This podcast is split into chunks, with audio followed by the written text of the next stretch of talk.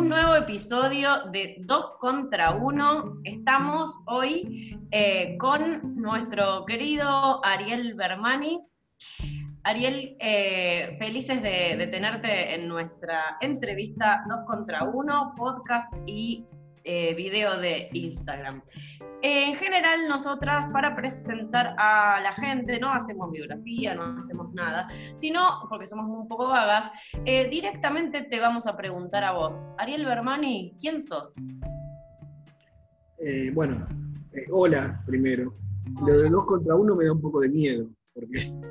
Hay que bancarse, hay que bancarse el dos contra uno. Estoy en, en inferioridad de condiciones, ¿no? ¿Y ¿Cuál es la pregunta? ¿Quién sos? ¿Quién sos, Bermani? ¿Qué yo? ¿Cómo, ¿Cómo, se puede responder eso?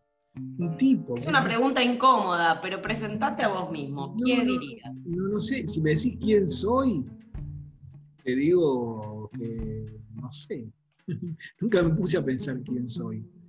Eh, decir que me gustaría ser, pero tampoco, si te digo que me gustaría ser futbolista, ya a esta altura no podría, ¿viste? Porque si me lo hubieras preguntado a los 12 años, te decía que quería ser futbolista, jugar en Independiente, jugar el Mundial 86. Bueno, de futbolista, de futbolista tenés poco. ¿Qué? Futbolista tenés poco en, en, este momento de tu vida. Por ahí. Nada, nada. cuando seas grande. Mm. No sé, es muy difícil definirse. Yo no, no, no, creo mucho en las definiciones. Yo te puedo decir qué cosas hago, qué sé yo. Ando en bicicleta, por ejemplo, cuando puedo. Antes iba a nadar, eh, pero eh, ahora no puedo ir a nadar porque está cerrada la pileta. Eh, mm. Andar en bicicleta ando, con el barbijo. Eh, y bueno, y qué sé yo, y hago cosas, como todo el mundo, ¿no? Muy bien. Ejemplo, Una entrevista al hombre común. al hombre que hace cosas. Igual es un montón de hacer cosas. Pero eh, como cualquier otra persona, digamos, no, no hay. La, única diferencia puede ser que algunas cosas específicas que hago yo no las hace otra persona y otra persona hace otras cosas que yo no hago. Ya está. Pero pensar en una definición me parece hasta incómodo. ¿no? Lo es. Esa es la definición, incomodar a los invitados. Yo te digo que me, que me defina como escritor, por ejemplo, yo me quedo pensando y digo, bueno, Borges es un escritor. ¿Entendés? ¿Qué sé yo? Salinger es un escritor, Carver es un escritor, Hellman. Entonces me da como vergüenza. No es que no escriba, pero me parece que, que, que es demasiado eh, eh, petulante, pretencioso, digamos. Me gustaría, pero qué sé yo, no sé. Yo prefiero decir que soy un pobre y solitario cowboy. Bueno, justamente tenemos algunas preguntas de tu vida de cowboy, este, porque sabemos que además de ser un escritor, editor, eh, narrador, poeta, tallerista, etcétera, todas esas cosas vinculadas a la escritura, sos un cowboy solitario. Eh, entonces queríamos preguntarte, digamos, ¿cómo atraviesa la vida del western tu escritura? Eh, estaba pensando en tu último libro, Até mi caballo, digamos, que, involuntariamente nos refiere a eso. Digamos, y pensábamos si, si algunos de tus textos vos lo, los podrías pensar como un western. Sí, eh, yo creo que es un formato que lo, lo, lo, tengo, digamos, en mi vida desde chico, porque cuando yo era chico veía la, las series y las películas de vaqueros, en lo poco que se podía ver en, en, la televisión de esa época, digamos, ¿no? con esos pocos canales. Y entonces eso de alguna manera sí me marcó. Yo eh, creo que de algún modo esa idea del, del, personaje que está a la deriva, que está cabalgando hacia alguna parte, atraviesa lo que escribo, solo que en otro formato, digamos. Uh -huh. No andan a caballo, pero andan en tren, por ejemplo los trenes atraviesan mucho lo que yo escribo. Eh, sí. Y ese, ese, viaje que hacen los personajes muchas veces de, del centro a la periferia se parece un poco al deambular de los, de los, de los pistoleros, porque mis personajes igual que los pistoleros no tienen a dónde ir.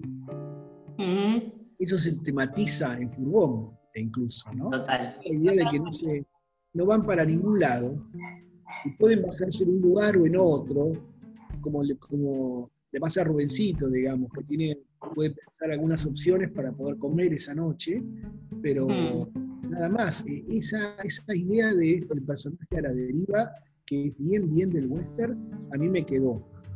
Eh, y los personajes solitarios, esta cuestión de que les cuesta comunicarse, les cuesta establecer un contacto entre sí. El personaje más extremo, eh, en el sentido es el de agua.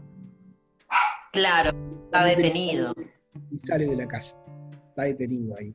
Pero los uh son silenciosos, no, no, no, no, es que sean grandes conversadores.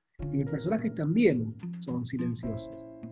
Sí, justo pensábamos en, eso, ¿no? Como de un poco como cuál es el, universo, cómo te manejas vos con el, universo en la narrativa, ¿no? De tus personajes.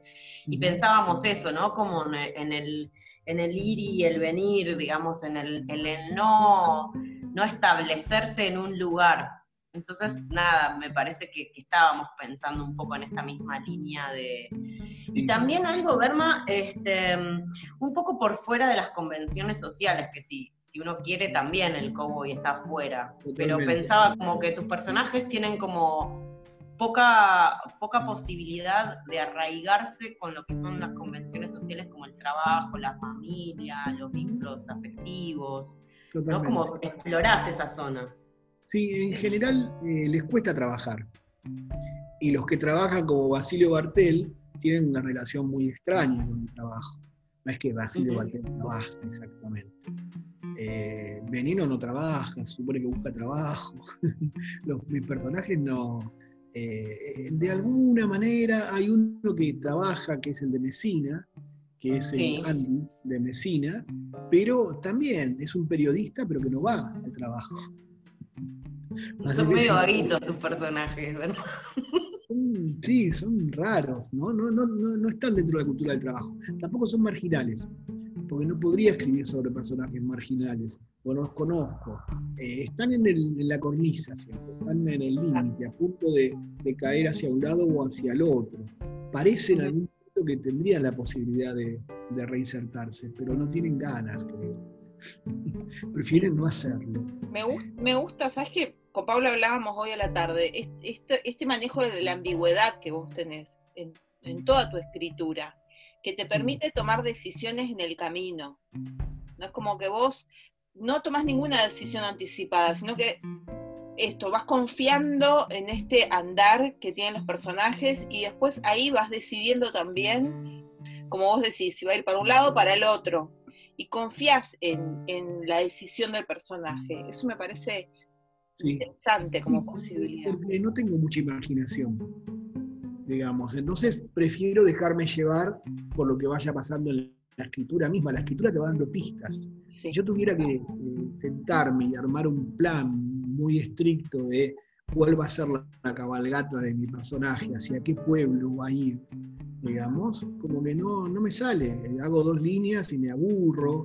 Yo necesito esta, esta deriva, esta incertidumbre. Me parece que la incertidumbre te da, a mí me da, por lo menos me da pistas y me da ganas de seguir. Si no me aburro también, ¿no? Esta, esta, esta cosa de que la escritura tiene que sorprenderte, de alguna manera te tiene que convocar. Eh, si no te convoca, no te sorprende, si es una cosa casi de trabajo administrativo, yo siento que, que ser ordenado con eso sería como como, frenar el, impulso ese em, inesperado de la escritura. Para mí la escritura es, eh, es la dinámica de lo impensado, como decía Dante Panzeri hablando del fútbol, digamos, ¿no? Bueno, que la cosa se mueva. Por eso como mis personajes siempre están abiertos, está la posibilidad de que surjan cosas. Siempre es alguien que se está moviendo y que surgen cosas. Me interesa, vos nunca empezás a escribir teniendo el final entonces. No, jamás. Es más, ni siquiera sé si llegué al final cuando termino. ¿Y cómo, está buenísimo. ¿Y cómo decidís que ese es el final entonces? ¿Que es, es, es, una decisión a posteriori? O, te das cuenta? ¿O dejas de cantar? Porque, me cansé. Es una buena forma de llegar a un final. Ya no tengo más ganas de seguir. Esta, esta historia terminó acá. Ahora voy a Mm. hacer otro. Porque siento que, que llegué a conocer lo, lo que podía conocer acerca de los personajes.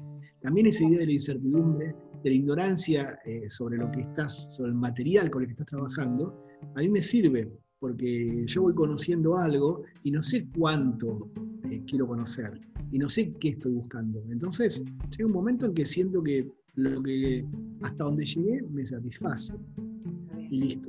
Ahí quedó. Eh, Mesina es un poco más redonda, si querés, Sí. hasta más tradicional, porque es una, es una novela de una investigación, digamos, ¿no? Pero Anita, por ejemplo, podría terminar ahí o podría seguir eh, 100 páginas más. Eh, Es, es, una, es como contar una pequeña... Y mis otras eh, novelas, ese arco temporal de las novelas siempre es muy chiquito. ¿no? En, en leer y escribir Sí. es muy chiquito, es muy chiquito, es un fin de semana. En el amor también Mm. es muy chiquito, digamos. El movimiento de los personajes es al cabo de dos o tres días y nada más, digamos. Y es eso lo que yo conozco de ellos. Lo ¿Y los abandonás, Berma, o siguen con vos esos personajes? Digamos, que, te, que, te que, que no te dan toda su información.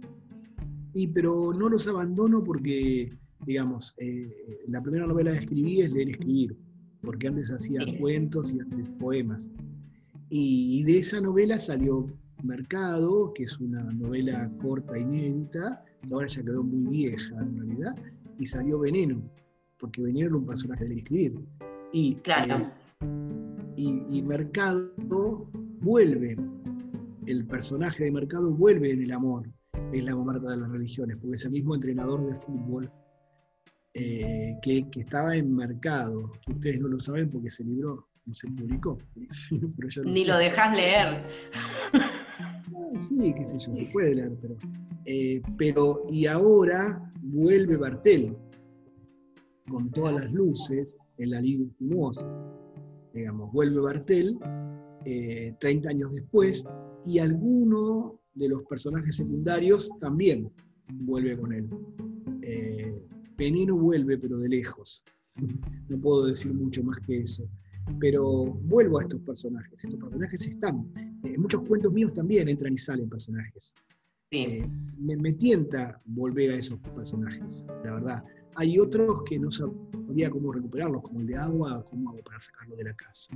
Si es un tipo que estaba en el fondo de la casa sentado en una silla, Claro. con los pies en el agua. Eh, Ese, ese me, me costaría un poco más, pero, pero sí me gustaría, por ejemplo, eh, hacer alguna otra parte de, de- de la historia de Bartel. Así como arranca en el escribir con 30 años y en la línea sinuosa tiene 60, me gustaría contar algo del medio, por ejemplo. ¿Por qué no? Está buenísimo. O eh, contar la muerte de Bartel. O cuando se conocieron con Veneno. Porque en realidad hay una. Esa historia nunca la conté. claro. Sos el biógrafo de, de Basilio. Eh, o en todo caso, como las historias son siempre parciales, cuento pedacitos de la vida de los personajes, puedo volver a ellos cuando quiera. Cuando los extraño, no puedo volver. Y a ver, Mm. bueno, eh, yo conté esto cuando tenía 30, cuando tenía 60. Pero ¿qué pasa si empiezo a contar cuando era amigo de Veneno? Que él lo recuerda en leer y escribir. Pero eso yo Claro. no nunca, digamos. Y puedo contar, hablar de ese Bartel cuando tenía 20 años. Y cuando todavía vivía en Bursaco. Mm. Eh, lo puedo hacer, no, no sé. Es una posibilidad. capaz de hacerlo. Sí, podría hacerlo, podría hacerlo. Ahora que me lo decís, podría hacerlo. De hecho, para, para esto de la línea sinuosa estuvimos pidiendo videitos, ¿no? Que, que para que hablen de, eh, de, de la, digamos, de cómo se imaginan la Bartel 30 años después. Y uno, uno de los chicos eh, dijo que se, lo, que se lo imaginaba encontrándose con veneno. Mm. finalmente. Y yo todavía no conté esa historia del encuentro con Veneno. Entonces lo Bueno, ya te, te dieron letra para las próximas, la, la saga de Me Basilio. gusta, me gusta que quede abierto el campo. El campo está muy abierto. Digamos, como que tengo muchas posibilidades. Eh, o sea, de trabajar con estos personajes o seguir con otros. Y tampoco estoy, eh, necesito eh, quedarme en una zona particular, puedo ir para cualquier lado. como que eso está totalmente abierto. Siempre lo que vas escribiendo te da posibilidades de seguir escribiendo otras cosas también. ¿no? Sí, yo siempre pienso en tu narrativa como un barrio, ¿no? Digamos, generalmente es como un barrio, digamos, localizable incluso, pero, pero esto, ¿no? Como, como pequeñas escenas, digamos, casi como si vos fueras esto, tipo el biógrafo de estos personajes y que fueras recordando vos como escritor obligado a contar esas escenas de la vida o de esto, del de agua es un vecino de ellos, seguro. Es como esto, como tu pueblo me tienta, sí. Sí, pensar en, esos personajes que son familiares, que yo voy contando pedacitos de cosas de la, vida de ellos. Incluso habías hecho una experiencia con, un texto que estabas subiendo en Facebook, que cruzaba, se cruzaban personajes tuyos con otro relato que estaba escribiendo Gaby Lucy en mm. el mismo edificio. Claro, sí, sí, sí. Eso es forajido. Forajido. Una novela corta donde, claro, como lo estábamos haciendo en Facebook, en un momento ella hacía que Garfunkel, que es el personaje de ella que después salió en Eloisa Cartonera, la chica se llama Garfunkel, que tenía una pata mal, eh, estaba, le tocaban el timbre del departamento. Y entonces en el capítulo siguiente, el que tocaba el timbre era mi personaje, el Ah, está bueno. encadenaban, encadenaban las historias. Claro, pero fue así de casualidad, va, no de casualidad, sino que estaba pasando eso y como todos los días subimos, subíamos un capítulo, cada, cada uno de su novela, entonces en un momento yo hice eso y después ella hizo otra cosa para que, para que los personajes medios se encontraran, ¿no? Claro, está, está entra del edificio y no sale más de ahí, se quedan dando vueltas. Es lindo.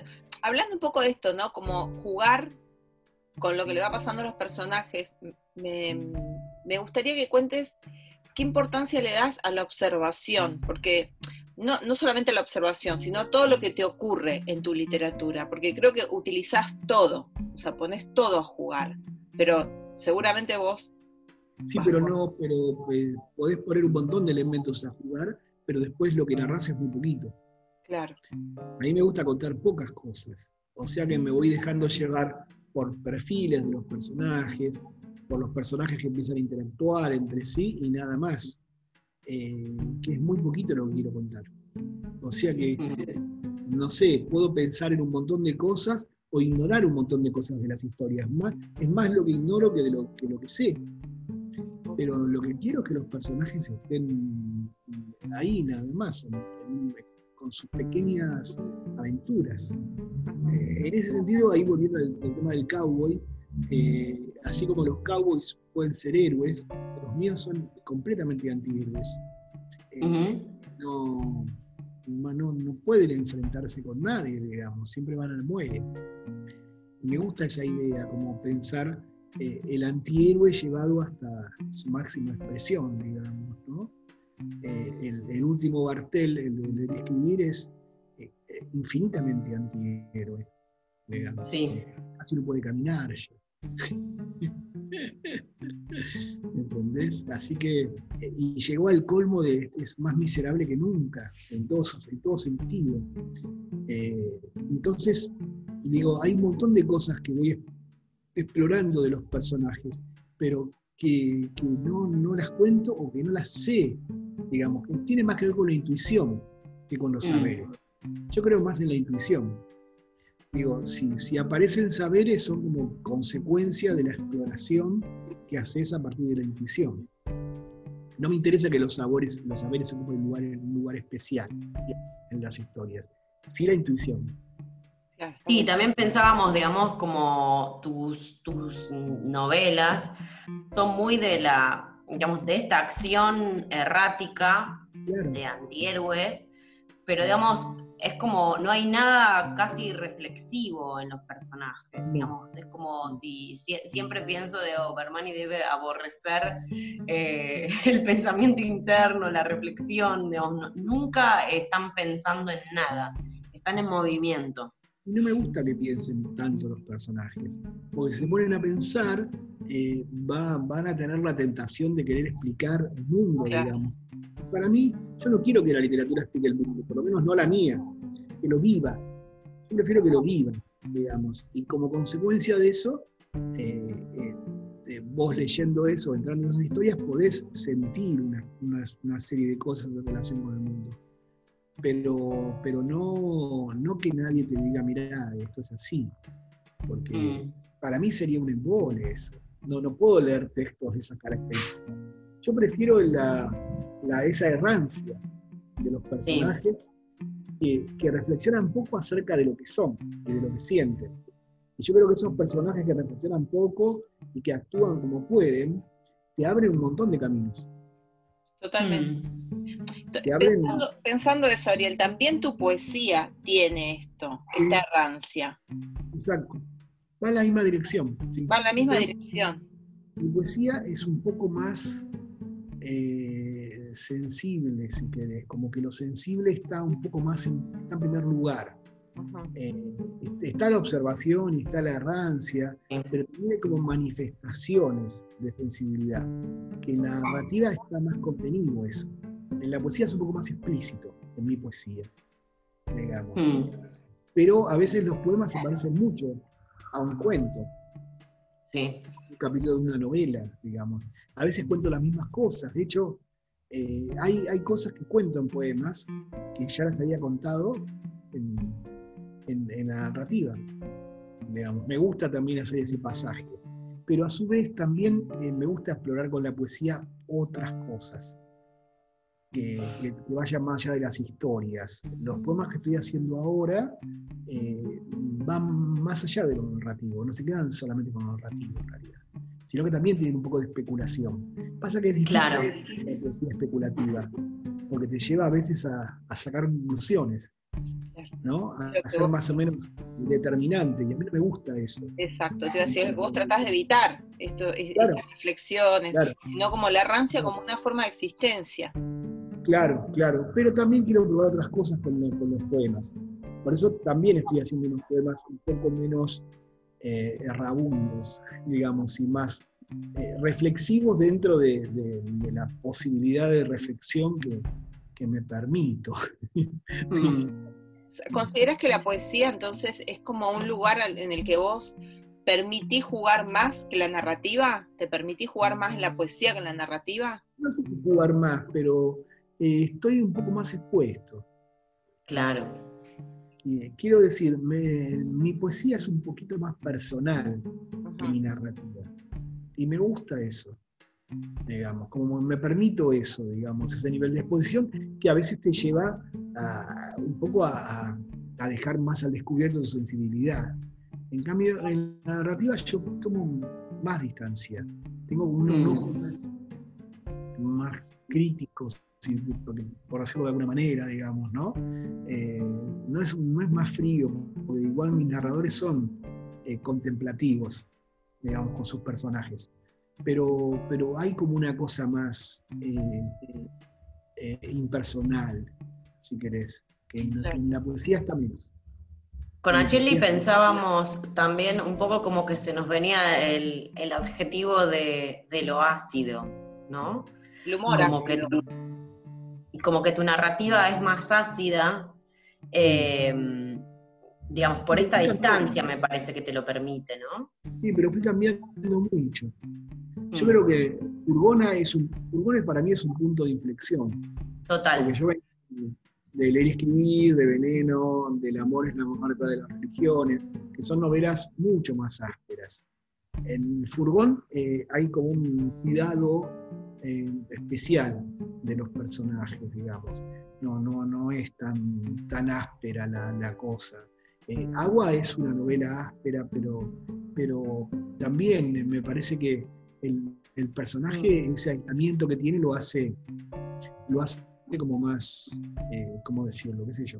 Eh, eh, hay más contemplación ahí, digamos. Claro, total. La mm. el presente que yo uso muchas veces, está un poco más cercano a ese personaje. No mm. es tan duro con ese personaje y ese personaje es inofensivo, en realidad. Sí, y un poco también, no sé si me equivoco, Berma, pero ¿no coincide un poco con tu regreso a la poesía, digamos, a partir de la inflexión de Furgón? Eh, sí, sí, sí, sí, sí. Mm. Sí, y sobre todo la, poesía yo creo que volví después de procesos técnicos, más que nada. Claro. En algo de eso, pero en procesos técnicos, que es un libro que está como a mitad de camino entre la miscelánea, el relato, el poema, digamos. La reflexión, el pequeño ensayo, como que todo eso se va mezclando ahí.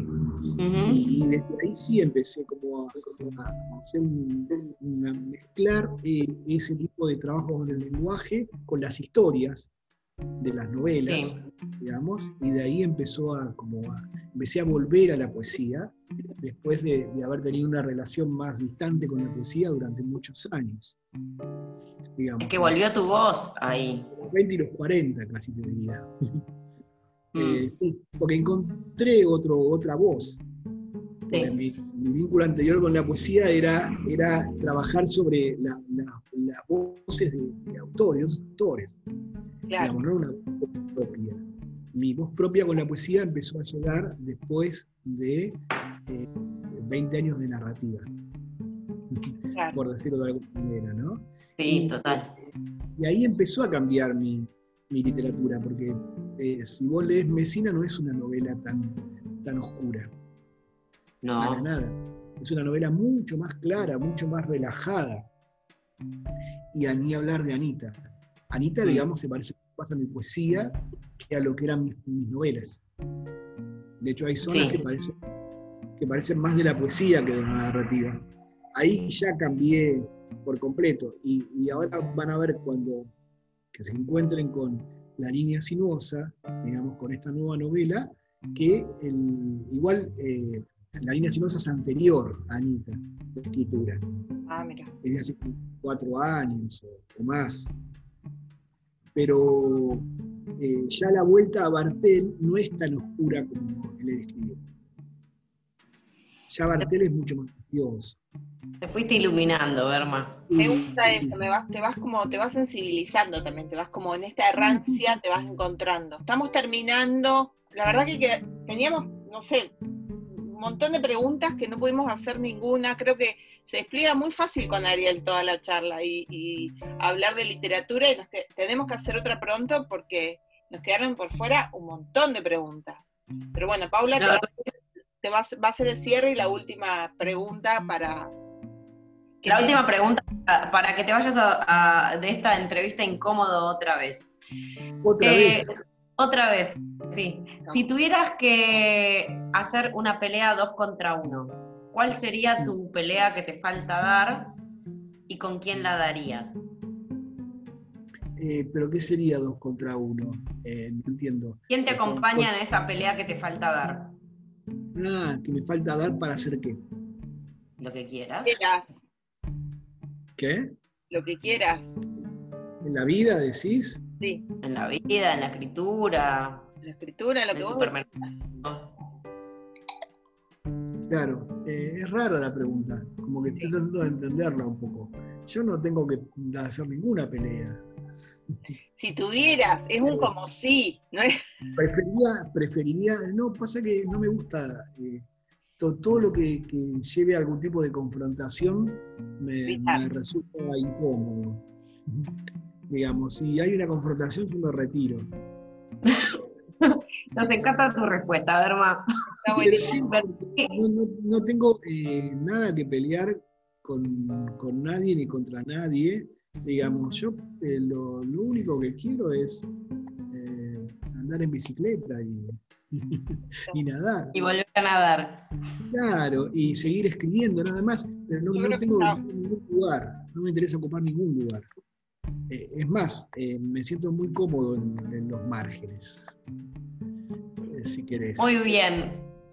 Cowboy marginal el cowboy es, el cowboy es un marginal. El cowboy no, quiere, y, quiere ser sheriff. Yo no quiero ser sheriff. No, nunca, nunca, nunca. Siempre contra, contra la ley. Siempre contra.